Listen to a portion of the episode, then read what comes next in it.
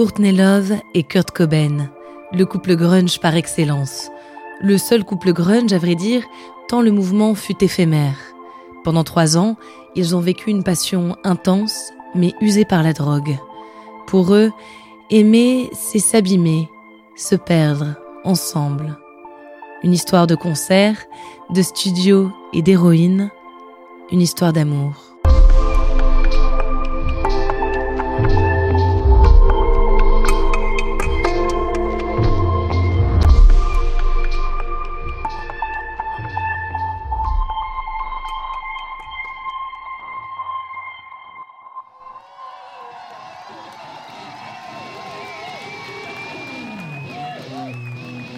1991, Los Angeles. Les Butthole Surfers donnent un concert au Hollywood Palladium. Dans la fosse, les spectateurs sont survoltés, leurs corps remuent et s'entrechoquent les uns aux autres. Le sol est collant, une odeur de sueur et de bière emplit l'espace. À l'écart des spectateurs, un groupe de musiciens discute. Plusieurs figures du punk et du rock alternatif californien sont présents. Une femme attire tous les regards. C'est Courtney Love, du groupe Hall. Une blonde platine aux lèvres rouges et aux yeux verts. Elle rit beaucoup et elle parle fort. Elle est très charismatique. Face à elle, un garçon plus discret, Kurt Cobain. Il est beau garçon, avec ses cheveux blonds et sa barbe négligée. Parfois, entre deux phrases, il replace une mèche derrière son oreille. Kurt a créé son groupe deux ans plus tôt, Nirvana. Ils ont sorti un premier album, Bleach, enregistré en trois jours. Un vrai flop car la maison de disques n'a fait aucun effort pour promouvoir la sortie. C'est la première fois que Courtney et Kurt se rencontrent. Face à elle, il est impressionné.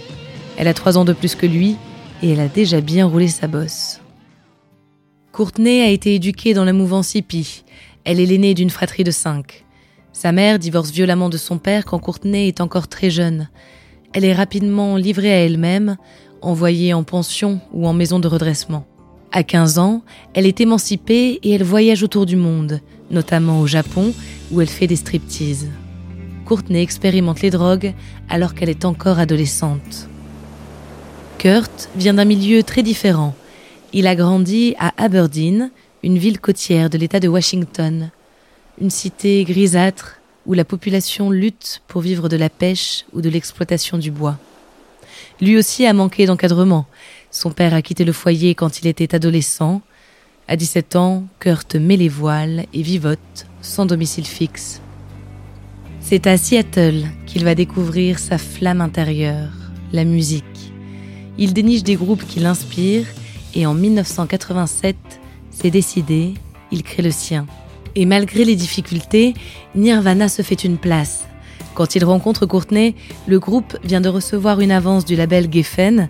Il s'apprête à enregistrer dans le prestigieux studio Sound City de Los Angeles. Leur deuxième album s'appellera Nevermind. La sortie est prévue le même mois que le prochain album de Hall, le groupe de Courtney. Pour elle, tout a commencé au début des années 80 à Portland. La ville sera le berceau du mouvement Riot Girls, un courant punk féministe. Courtney monte le groupe Babes in Toyland avec Kat Jeland. Ensemble, elles créent le look grunge version fille. Collants troués, nuisettes rapiécées et nœuds dans les cheveux. Elle a déjà une solide réputation de rockeuse quand elle rentre à Los Angeles et qu'elle crée Hall avec le guitariste Eric Erlandson. Pour son nouvel album, Courtney a un soutien de poids. Kim Gordon, bassiste de Sonic Youth, est la productrice du disque. Ce soir-là, c'est la rencontre de deux musiciens révoltés, déjà abîmés par la vie malgré leur jeune âge. La séduction est mutuelle. Après cette rencontre, Courtney fait savoir à Dave Grohl, le batteur de Nirvana, qu'elle est sous le charme de Kurt. Kurt ressent la même chose, mais il se méfie. Il se rappelle d'une déception amoureuse et il le sent, Courtney pourrait lui briser le cœur plus que personne. Il l'évite pendant tout l'été, avant de se rendre à l'évidence. Courtney est la fille la plus cool du monde. C'est ce qu'il dit à un ami. Ensemble, Courtney et Kurt écoutent de la musique, ils rient et ils se droguent. Ils partagent le même penchant pour l'héroïne. Le 8 novembre 1991, dans un studio de télévision londonien, Kurt annonce en direct J'aimerais que tous les gens présents dans cette pièce sachent que Courtney Love est le meilleur coup de la planète. C'est ainsi qu'il introduit la chanson Smells Like Teen Spirit. La légende Nirvana est lancée. Quelques jours plus tard, dans leur chambre d'hôtel, Kurt et Courtney se promettent de se marier. Le lendemain, à la fin de la prestation de Nirvana au Transmusical de Rennes, Kurt s'effondre. L'héroïne l'épuise. Le couple se marie en février 1992 et Courtney annonce être enceinte dans la foulée. Pendant la grossesse, une polémique fait rage sur la consommation de Courtney qui continuerait à prendre de l'héroïne. Ils nient tous les deux, mais l'overdose de Kurt pendant un concert à Belfast n'arrange rien. Leur fille Frances Bean sera confiée à la demi-sœur de Courtney. Ensemble, ils se battent pour la récupérer. Ils aiment leur fille plus que tout elle est une source de lumière dans un quotidien toujours plus obscur. Kurt est dépressif, il supporte mal le succès fulgurant de Nirvana. Il n'accepte pas d'être aimé par des personnes qui ne comprennent rien au message qu'il veut véhiculer. Il compte appeler son prochain album I Hate Myself and I Want to Die. Le disque, enregistré dans le Minnesota avec Steve Albini, s'appellera finalement In Utero.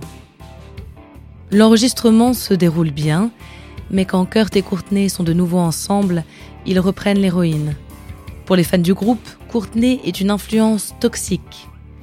Kurt fait une première tentative de suicide en mars 1994 après une tournée européenne rythmée par la cocaïne. Un mois plus tard, il s'isole dans sa maison de Seattle pendant plusieurs jours. C'est là-bas qu'il se tire une balle dans la tête au fond d'une cabane de jardin. Il laisse un mot qui termine par des paroles de Neil Young. Il vaut mieux brûler que s'évaporer. Lors de la veillée funèbre de Kurt, Courtney choque ses fans une fois de plus. Elle lui reproche son acte et l'insulte. Les années passent. Courtney poursuit son chemin tant bien que mal, entre des intox et rechutes, entre disques brillants et médiocres. Aujourd'hui, elle reste un des témoins les plus précieux de cette époque, de ce courant musical, de ce groupe sans pareil qu'était Nirvana. Un épisode éphémère et pourtant majeur de l'histoire de la musique.